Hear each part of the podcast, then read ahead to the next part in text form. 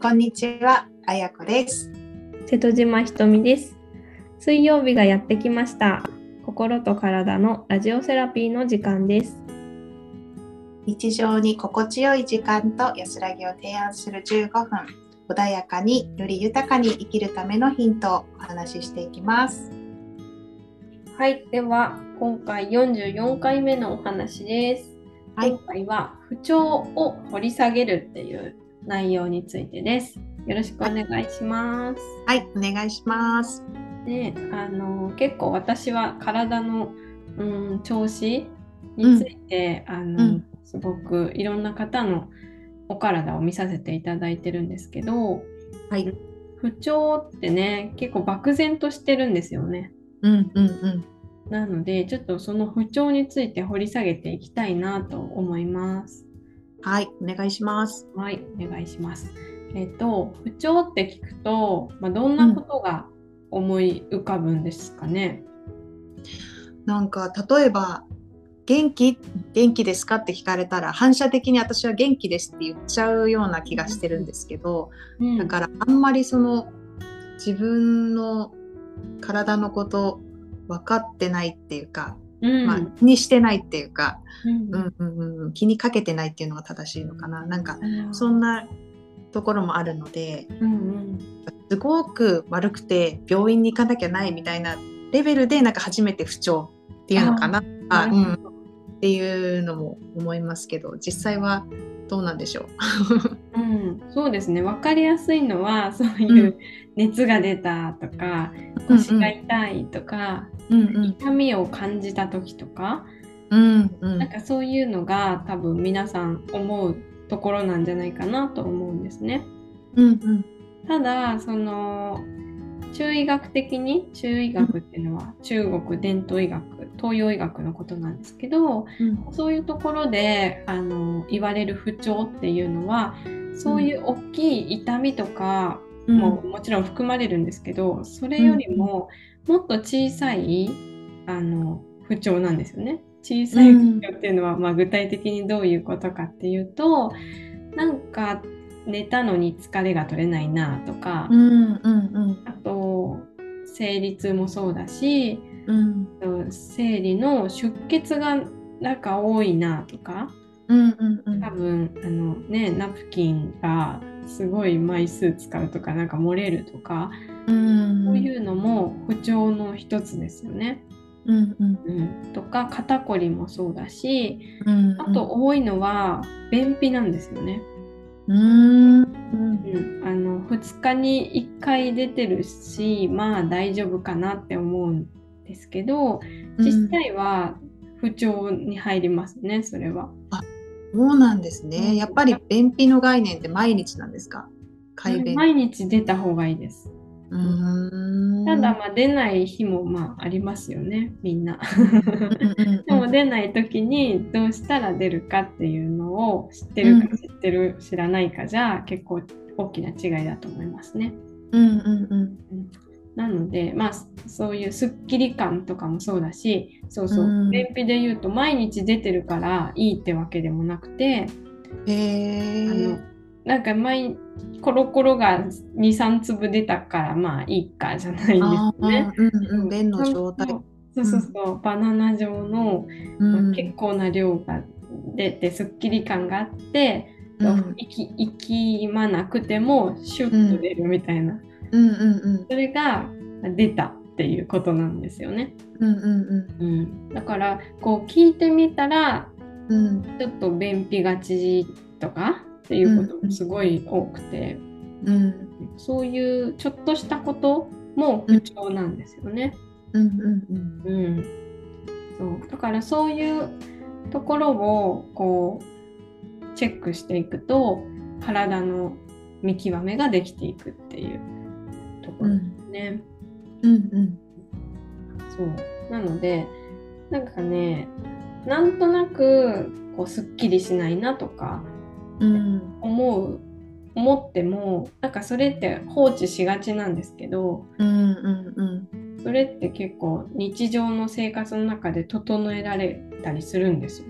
うん本当にそれがないだけですごく体の状態が良くて軽くてうん。気分もいいんですよね。うんうんうんだから常にその状態にできるように自分でその自分なりの方法があるということってすごい大事だなって私は常に思ってますね。うんうん。うん、ね。だからなんていうかそういうねなんとなく良くないなっていうのがあったら、何が良くないのかどういう不調があるのかっていうのをうん。ちょっとね洗い出してみるといいかもしれないですね。うんうん。多分何にも、うん。そうあのし知らないと気づかないんですよね。そうそうなんですよね。だからなんか他にも例えば例がありますか？肩こりとか今生理の話とか便秘とかあったんですけど、その他にこう病院に行くまでではないけどうん。こんなのも不調ですみたいな。うん、あとはむくみとかも多いですよね。えー、うんうん。むくみもそうだしあと抜け毛もそうだしうんうんうん。あと何がありますかね？食欲不振とかうんあとイライラとかもそうですよね。うん感情的なところ。そうそう、うん。感情も結構その、あの扱う範囲ではあるんですよ。体の不調から出てたりするので、うんうん。イライラとか不安とかうん。すごいなんていうか恐怖心とか、うんそういうところもそうですよね。あと、うんなんかすごいぐるぐる悩んじゃうとかうんうんいうのもそうですね。うん、あとはその結構ねあのみんなうん。体を温めることが性としてるところがあるんですよ。うんうんうんメディアの影響とかで体は温めないといけないみたいな、うんうんうん。そういうのがあるんですけど、うんうん。全員が全員温めるのが必要ではないんですよね。ああやっぱり個人の体質で違って。まあ、確かに温めることが必要な人は多いですよね。あのうんうん。例えば、まあ、冷えを感じてるとか、うんうん。そういう人はもちろん温める必要があるんですけど実際なんかほてりとか、うん。うん、なんかのぼせとかちょっと汗が出るとか、うん。そういう症状があるのに温めなきゃみたいなことを思ってる人もいたりして、うん。そうするとそれがもっと助長されちゃったりするんですよね。うん。なうんので、うん。体の効果ってこと。で状態を知るっていうのってすごい大事だと思いますね。うんうんうん。あとはそうですね。何があるかな。あとは食べ物のなんか過食とかもそうですよね。うんうんうん。うん。うん、そう。そうですね。そんなところかな。うん。まあ、痛みもそうですしね。痛みは分かりやすいですけど。でも実際、私も昔そうだったんですよ。不調うん自分は健康だと思ってたんですよ。うんうんうん。なんかね健康に意識があったしうん野菜も食べてたし、うんうんうんうん。ランニング走るのも週3で走ってたんですよ。もう結構ちゃんとやってるすごい。独身13は結構。時うんとあと結婚してから子供がいない時期っていうのは週3で走ってたんです。よ。えらい。さすがコツコツのひとみさんですよね。そういうでとこそも運動はね好きだったんですよね。運動部だったし。そう。だからそういうのもあってうん。運動もするしうん野菜もちゃんと取ってるし、うんやってたんですけど、うん。でも私の例で言うと生理不順だったし、うん。ひげもあったし、うんでもね風邪ひかなかったんです。全然。うんうんうんうん風邪ひかないしあと健康診断でも全部 A だったしうんうんうん。あと何でしょうね。まあ目立った不調もあんまりなかったんでうん健康だと思ってたんですけど、そういうふうに生理不順冷えあとはまあ生理痛もたまにあったかな。なんかそんな感じで、まあ、いわゆる、まあ、むくみもありましたよね。そういう不調っていうのはうんやっぱりあったんですけどうん。見えなかったんですよね。そそこに、うんうんうん。うん。で生理不順に関してはそういう体質だと思っててうんうんうん。もう治らないと思ってたんです。うんうんうんでもそれって結局自分の生活の中で引き起こされてることだったんですよね。今思うと。うんうん、うん、そうですね。体質ってねみんな言うけどそれって習慣なんですね。そうなんですよ。全部その体って本当に正直で、うん、自分が寝て起きて何食べて動いて何をしてっていう積み重ねの中で体が出来上がってるっていうのにすっごい気づいて、うん。うん、だから体質っていうふうに言うけどそれはどこかに原因があるんですよ。その生活のどこかに。うんうん、生活習慣ね。そうそうそう。でそこをどうにか何か本当に小さいことなんですけど、うん、直していくことで改善できたりするんですよね。うん、うん、だからなんかそういう小さな情というか、うん、なんか体質だと思ってることだったりとか、うん、なんかうん体の状態が良くないなっていう何かを気づいてほしいなっていうふうに思いますよね。うんあでも今のお話聞いてすごいわかる気がします。私も健康だと思ってたけど、うん、なんかそんないろんななんかちょっとしたことが不調って言えるんだったら、うん、もっと毎日は快適にできるんだっていうか、うんうんうんなんか知らないふりしてるみたいな 自分いるのかなと思って。うん、うんそうなんですよね。こう聞いてみると意外とこう出てきたりするんですよね。うんうんうん。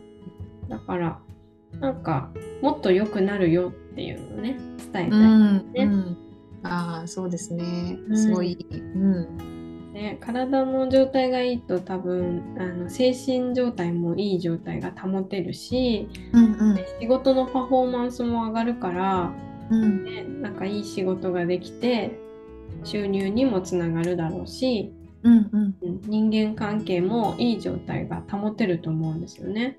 イライラしたりしないから。なんか本当に土台だなって思うんですよ健康って。うん、本当ですね。うん、ねそうだからねなんか結構ね健康のことって大事なんですけど、うん、後回しにされがちなんですよね。うん、特に健康健康だからって思ってるからですよね。なんか、病気があるとかだったら多分後回しにしないけど、うん、ね、常日頃そんな支障ないとなかなか、うん。ね、特に子供がいたり家族がいたりすれば自分の体って結構後回しになってる気がします。うん、そうなんですよ。だからね、だからこそその体に目を向けて整えていくことってすごく大事なことだと思うんですよね。で、そうその体の状態の整え方が分かると、うん、お子さんを、うん、あのメンテナンスっていうかケアできますし、うんうん、旦那さんとかね家族全体がこう健康になっていくのをすごく感じますよね。うんうん。うんね、ぜひなんかそういう小さい不調を見逃さずに、うんうん、自分の体を大事にしていただければなっていうふうに思います。はい、ありがとうございます。はい、ありがとうございます。では、えー、本日も、えー、チャネリングメッセージよろしくお願いします。はい、今日は健康とかね、好調とか不調とかそういうテーマだったので、はい、そうだな。じゃ自分の体の不調に気づいた時のメッセージ、うん、一番こう大事にするメッセージを聞いてます。お願いします。はい。あ、え、あ、面白い。なんか全然違うようなのが出ましたが。えー、アバン。うん、これはね、あ、でも豊穣、まあ豊かとかそういう意味ですね。はあ、豊か。うん。うん。あ、でもつながりますね。うん、あの語源としてはエネルギーのダンスっていう意味なの。うんうんうん。やっぱりその不調が現れる時ってエネルギーも低かったりとかねそれほど周波数で言ったら低くなってたりするのでそれに気がつくっていうとこが大事かなと思いますね。それをなんかこう自分はすごい今頑張ってるしなんか休めないしって思っちゃってると思考しちゃうとねなかなかそこを無視して頑張っちゃいがちなんですけどうん、なんかちょっとそこに気がついてそうだななんかこう循環っていう意味もあるかなと思いますね。うん、うん、うん、本当にいらないものっていうかこう必要のないものは、こうなくしていって豊かにこう循環していく上でも体の健康っていうところが今日ねテーマだったので、うん、ところがメッセージかなと思います。うんなるほどなんか素敵ですね。循環って本当、うんうん、私も好きな言葉です。うん、そうですよね。ねぜひね体を整えて、はい、エネルギーをね循環させていただけたらなと思います。はい。はい。では今日もお聴きいただきありがとうございました。今週も幸福感で満たされた1週間をお過ごしください。それではまた来週お会いいたしましょう。